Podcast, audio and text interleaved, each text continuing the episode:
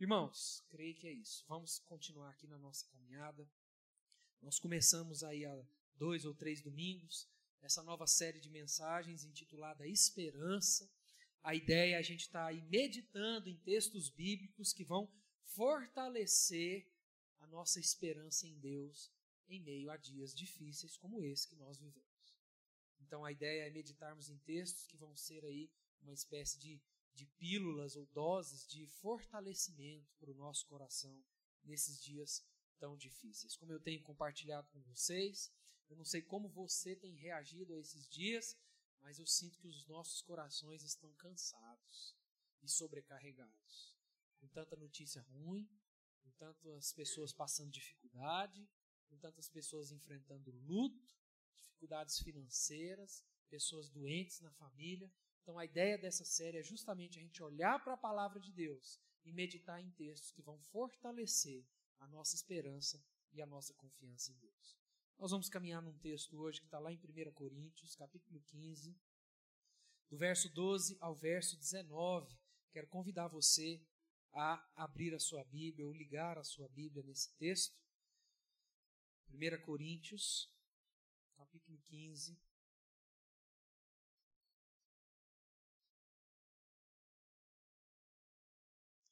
Do versículo 12 ao versículo 19.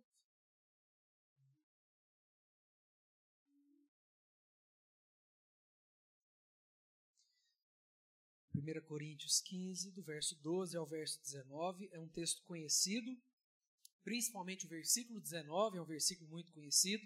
Nós vamos meditar nesse bloco aí hoje, do verso 12 ao verso 19. Essa é uma carta de Paulo aos Coríntios e à igreja naquela cidade, e ele diz assim: Ora, se é corrente pregar-se que Cristo ressuscitou dentre os mortos, como, pois, afirmam alguns dentre vós que não há ressurreição de mortos? E se não há ressurreição de mortos, então Cristo não ressuscitou. E se Cristo não ressuscitou, é vã a nossa pregação e vã a vossa fé.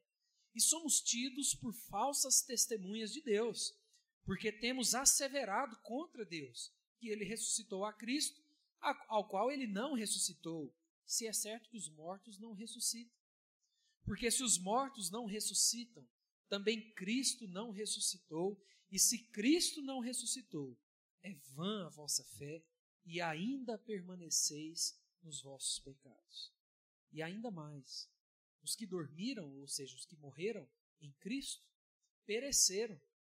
Se a nossa esperança em Cristo se limita apenas a esta vida, somos os mais infelizes de todos os homens. Vamos ler juntos só o verso 19? Vamos lá? Se a nossa esperança em Cristo se limita apenas a esta vida, somos os mais infelizes de todos os homens. Nos meus poucos anos de ministério, já tive que pregar em velórios muito sofridos.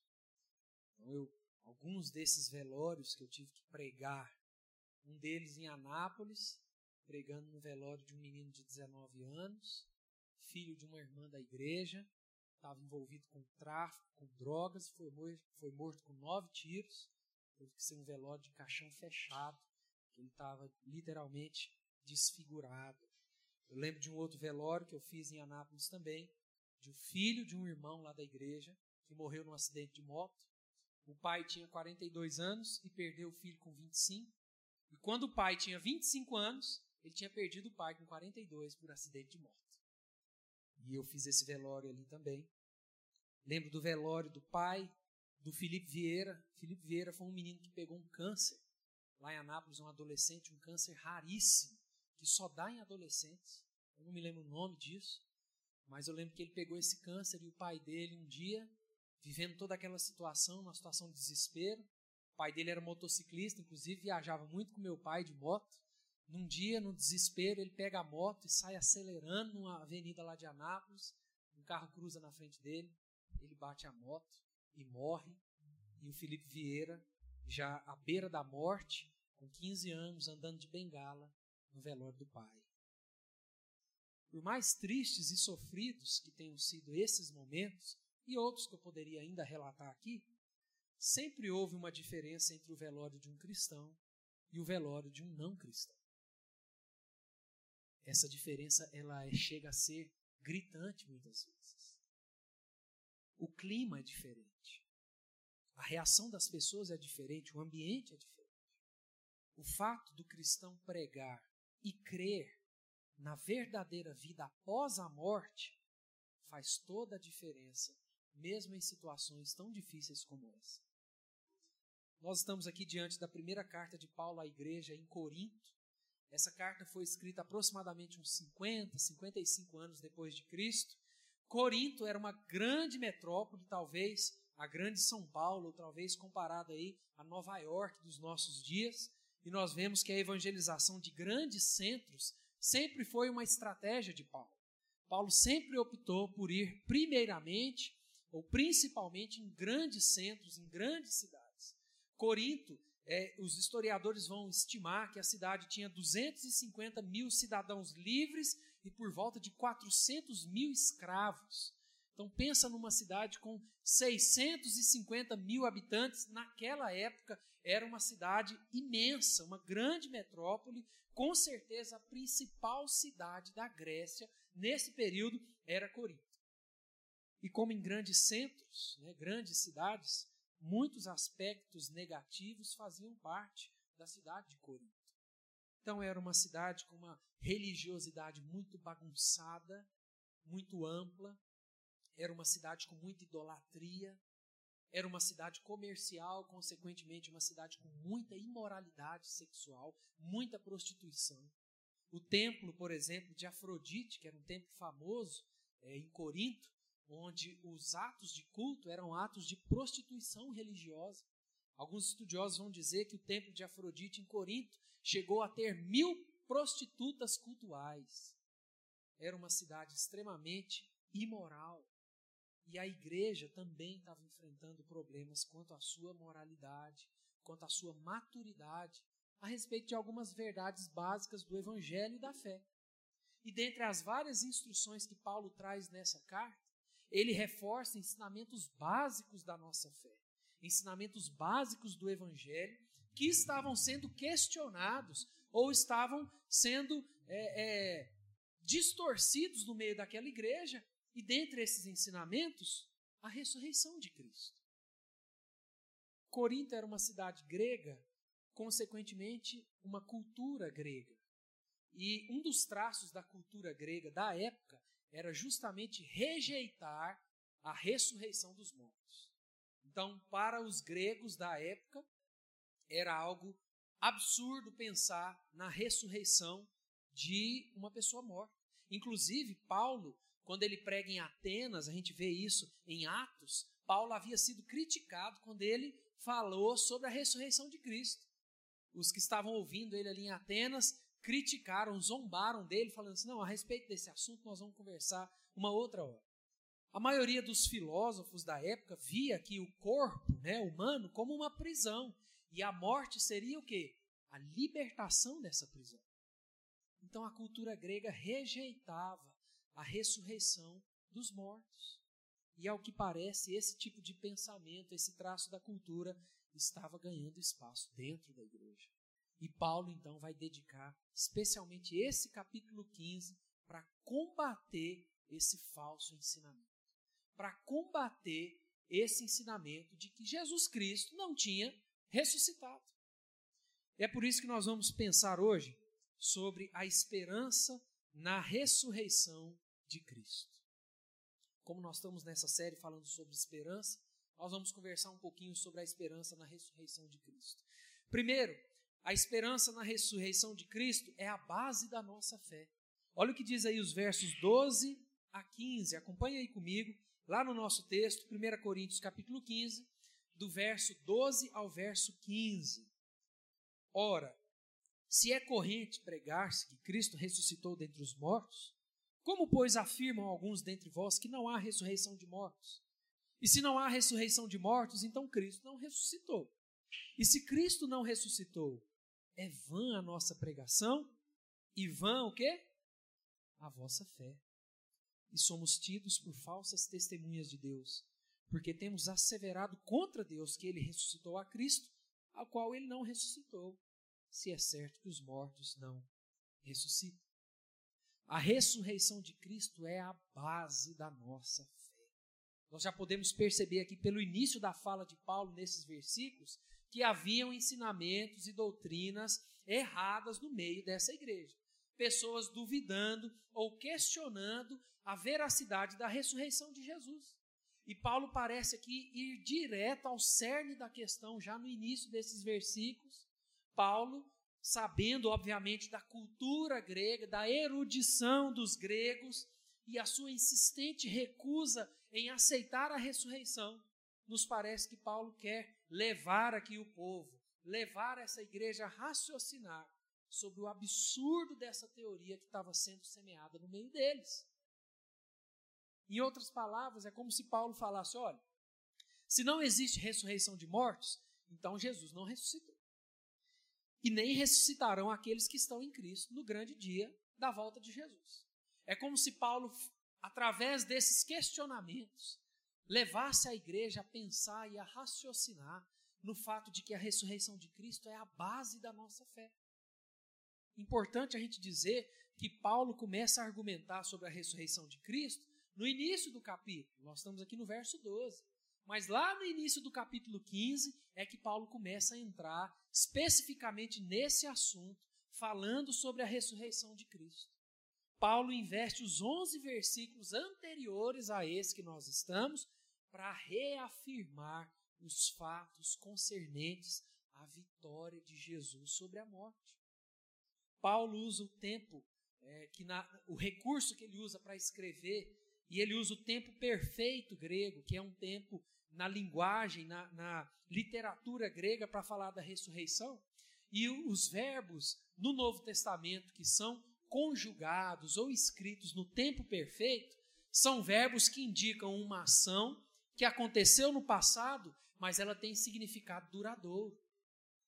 Quando Paulo fala que Jesus ressuscitou dos mortos, ele fala de uma ação que aconteceu no passado, mas continua tendo reflexos para esse povo nesse tempo e para nós hoje, e vai continuar tendo reflexos até a volta de Cristo. A ressurreição de Cristo é a base da nossa fé. É o marco que condiciona tudo que cremos até hoje e tudo que ainda vamos viver como povo de Deus. Olha o comentário desse teólogo a respeito desse texto. Olha o que ele diz. Com lógica irrefutável, Paulo contradiz a visão incorreta dos coríntios de que Deus ressuscita a alma, mas não o corpo. Se algumas pessoas creem numa ressurreição espiritual da alma e negam uma ressurreição do corpo, então a conclusão inevitável será que o corpo de Cristo ainda está no túmulo e sua obra redentora é infrutífera. É o que Paulo tenta levar esses irmãos a pensar. Se Jesus Cristo não ressuscitou, a nossa fé é inútil ou vã em algumas versões. Nos versos 14 e 15, Paulo vai ainda além do que ele falou até aqui. Se Cristo não ressuscitou, então a nossa pregação e a nossa fé são inúteis. A palavra usada por Paulo aqui para pregação é a palavra querigma. Paulo não está falando que o ato de pregar era inútil. Mas Paulo estava falando de que se Cristo não ressuscitou, o conteúdo da pregação, o conteúdo das cartas, o conteúdo da fé que eles estavam crendo era inútil. Olha o verso 15, o que Paulo diz. Na, eu trouxe aqui na versão NVI, uma versão diferente da que a gente está vendo aqui. Paulo diz: mais que isso, seremos considerados falsas testemunhas de Deus Pois contra ele testemunhamos que ressuscitou a Cristo dentre os mortos, mas se de fato os mortos não ressuscitam, ele também não ressuscitou a Cristo. É como se Paulo tivesse aqui o tempo todo tentando mostrar o absurdo daquela heresia que estava ganhando espaço no meio daquela igreja, no meio daquelas pessoas. E aqui no versículo 15 ele mostra que se Cristo não ressuscitou, então eles estavam sendo mentirosos da parte de Deus dizendo da parte de Deus algo que ele não fez. Irmãos, a nossa esperança precisa estar conectada na ressurreição de no fato de que Jesus venceu a morte, ele ressuscitou, E essa ressurreição é a base da nossa fé, a base da nossa libertação da escravidão do pecado. A esperança na ressurreição de Cristo é a base da nossa fé. Sem a ressurreição de Jesus, tudo que nós vamos falar, pregar ou meditar aqui é inútil. É o que Paulo vai trazer nesse primeiro ponto desses versos. Mas além de ser a base da nossa fé, a ressurreição de Cristo é a base da nossa salvação. Olha como Paulo continua aí nos versos 16 a 18. Acompanha aí comigo, versos 16 a 18. Paulo continua dizendo: Porque se os mortos não ressuscitam, também Cristo não ressuscitou. E se Cristo não ressuscitou, é vã a vossa fé, e ainda permaneceis nos vossos pecados. Verso 18: E ainda mais, os que dormiram em Cristo pereceram. Paulo continua seu estilo literário aqui, né, justamente fazendo contrapontos para levar a igreja a pensar na seriedade dessa heresia, desse pensamento que estava surgindo aqui, duvidando e questionando a ressurreição de Cristo. Porque a ressurreição de Jesus, além de ser a base da nossa fé, a vitória de Jesus sobre a morte é a base da nossa salvação. O verso 16 é praticamente uma repetição do versículo 13, quando Paulo novamente fala: olha, se mortos não ressuscitam, então Jesus não ressuscitou. E se Jesus não ressuscitou, nós não temos salvação. Mas percebam como Paulo continua aqui nos versos 17 e 18, trazendo as implicações da ressurreição de Cristo para a nossa salvação como igreja. É como se Paulo falasse: olha, se Cristo não ressuscitou, além da nossa fé ser inútil, nós ainda estamos perdidos nos nossos pecados. Nós ainda estamos sob a condenação dos nossos pecados. Nós ainda estamos indo para o inferno. A expressão que Paulo usa aqui para falar que é vã a vossa fé tem um sentido parecido com o verso 13, onde ele fala também que é vã a nossa fé se Cristo não ressuscitou. Mas na língua grega foram usadas duas palavras diferentes aqui. Primeiro, lá no verso 13, quando ele fala é, é, que a nossa fé é vã, quando ele fala da base da nossa fé na ressurreição de Cristo, ele fala sobre uma fé vazia, sobre uma crença em algo que é inútil, que é, que é vago.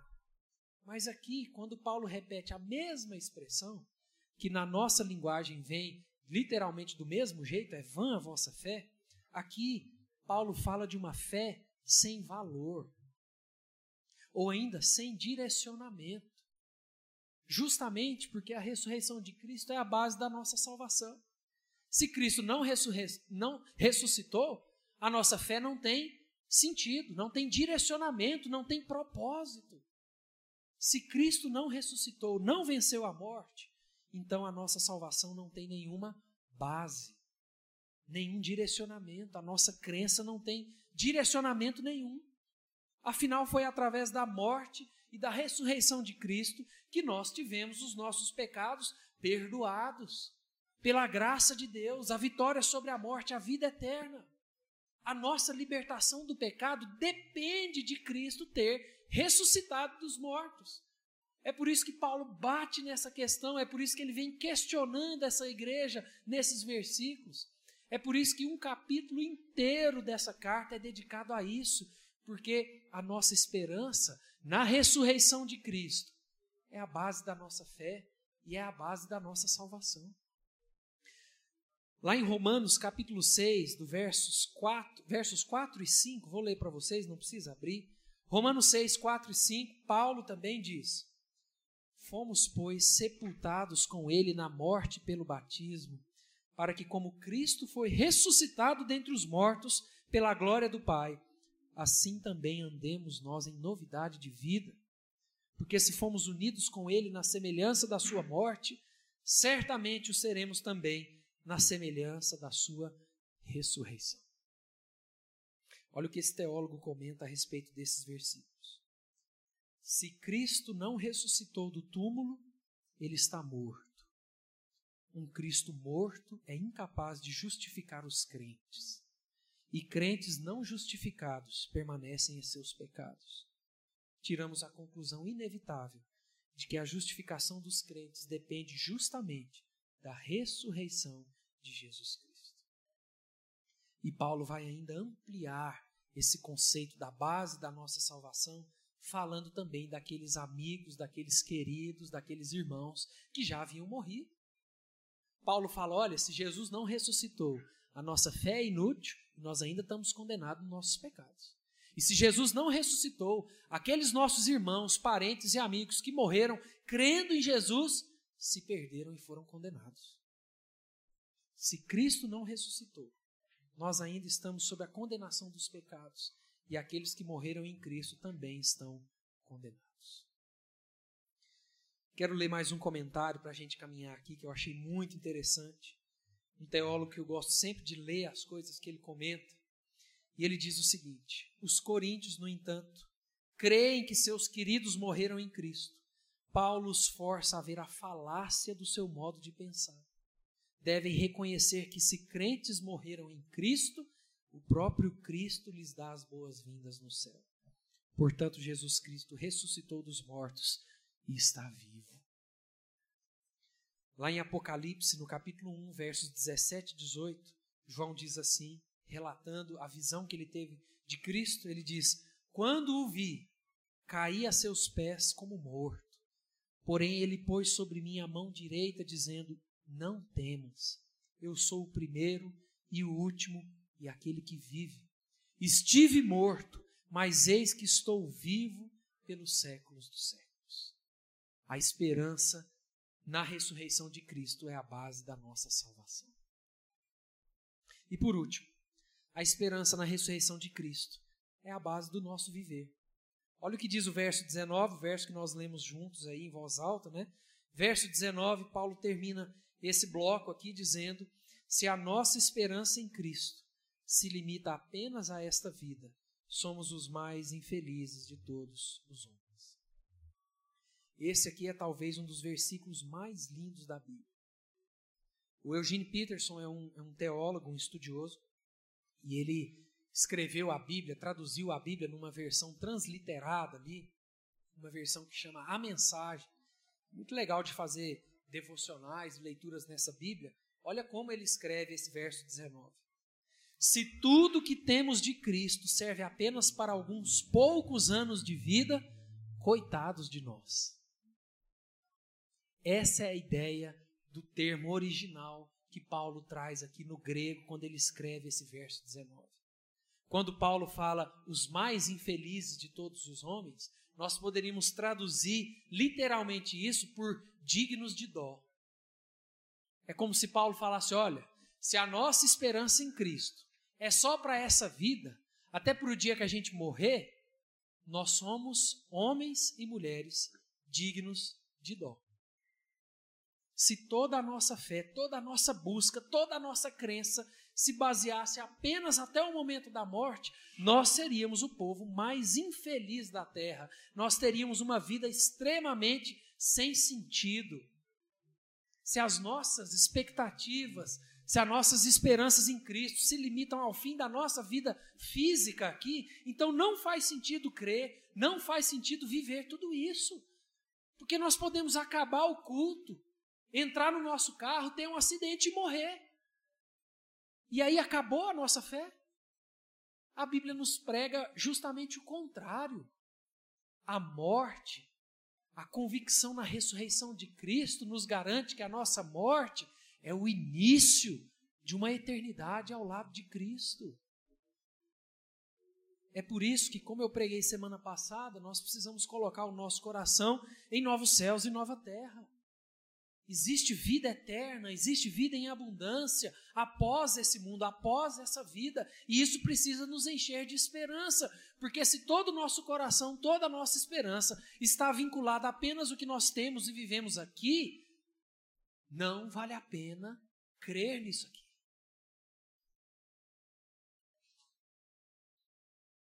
A ressurreição de Jesus Cristo, a vitória de Cristo sobre a morte, é a base do nosso viver é a base da nossa vida. é o grande motivador para a gente ir para casa hoje e amanhã acordar para mais uma segunda-feira, entendendo a missão que Deus dá para cada um de nós, entendendo que a qualquer momento Jesus Cristo vai voltar ou vai nos levar.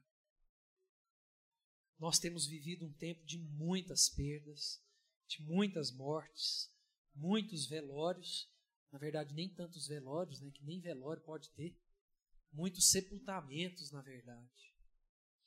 A ressurreição de Cristo precisa trazer esperança ao nosso coração. É por isso que quando nós vamos num velório de um cristão, o clima é diferente. É claro que existe dor, existe choro, existe saudade, óbvio, isso é normal, faz parte da nossa vida. Mas quando você perde algum amigo ou algum parente, sabendo que esse amigo ou esse parente morreu em Cristo, a nossa convicção é de que ele já está desfrutando da presença do Jesus Cristo, vivo, ressurreto. Eu lembro de uns anos atrás, do velório do pastor Chloe. Quem conheceu o pastor Chloe aqui?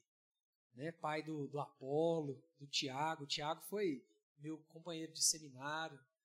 E eu lembro que o velório do pastor Chloe, isso já deve ter, sei lá, uns sete anos, talvez, oito anos. Foi lá em Anápolis, na igreja presbiteriana pioneira, e o Tiago era meu amigo de seminário. Fiquei sabendo que o pai dele tinha falecido e fui lá dar um abraço no Tiago. Cheguei no velório, não parecia um velório. O povo estava relembrando músicas que ele gostava e louvando. Cada um ia lá, pegava o violão, pessoas sentando lá no piano e louvando a Deus. A, Raquel, a esposa do pastor Chloe, ia lá falou assim: oh, Chloe gostava muito desse versículo e lia um texto. É claro, gente, que é um ambiente de tristeza, de choro, de saudade, mas é totalmente diferente pela convicção de saber que o pastor Chloe, naquele momento, já estava desfrutando da presença do Jesus Cristo ressurreto que venceu a morte. A ressurreição de Cristo precisa trazer esperança ao nosso coração, de que através da vitória de Jesus sobre a morte, nós também seremos vitoriosos. Para o cristão, a morte é apenas o início de uma nova e eterna caminhada com Deus. Eu gosto muito de biografias, inclusive ganhei uma do Túlio, de Santo Agostinho, que eu ainda não comecei a ler, mas eu tenho uma biografia excelente do, de Dietrich Bonhoeffer, né, um, um teólogo alemão que viveu na época do nazismo, um pastor, é, e muito interessante a biografia dele. E na biografia dele mostra quando ele foi assassinado, né? E ele morreu pelo governo nazista, se não me engano, há poucas semanas do fim da guerra. E aí no livro registra ele lá na cela com outros presos lá esperando o momento da morte. E agora eu não me lembro se ele foi enforcado ou decapitado, enfim, não me lembro. Mas o registro no livro mostra que quando o carcereiro chegou na cela e abriu a cela e chamou o nome dele, ele levantou, virou para os amigos e falou assim: É isso, meus amigos. É o fim, mas para mim é só o início de uma caminhada com Cristo. E o médico que era ali contratado pelo governo para averiguar se ele realmente tinha morrido, agora eu me lembro que foi enforcado, porque decapitado não ia ter dúvida, né? Então, o médico que era contratado pelo governo para confirmar a morte ali do, do criminoso, da pessoa, registra nos seus escritos que nunca tinha presenciado uma pessoa morrer com tanta paz e tanta alegria como foi Bonhoeffer. É justamente sobre isso que a gente está falando. A esperança na ressurreição de Cristo. Eu quero terminar com duas lições práticas para a nossa vida. E a primeira delas é que é tempo de pregar o Evangelho. Nós estamos vivendo um tempo extremamente propício para falar de Jesus, para falar do Evangelho, para falar da salvação, para apresentar Jesus Cristo para os nossos familiares, para os nossos amigos, para os nossos parentes, para os nossos companheiros aí de trabalho, de rotina. Nós vivemos num tempo, num tempo extremamente propício para a pregação do Evangelho de Cristo. É tempo de falar de Jesus, de anunciar a salvação, de pregar essa esperança que existe em Jesus, essa esperança que existe na vitória de Jesus sobre a morte. Que tipo de convicção? Eu não sei se você já teve esse momento nessa pandemia. Eu já tive e tenho às vezes. De parar e pensar: e se for a minha vez amanhã?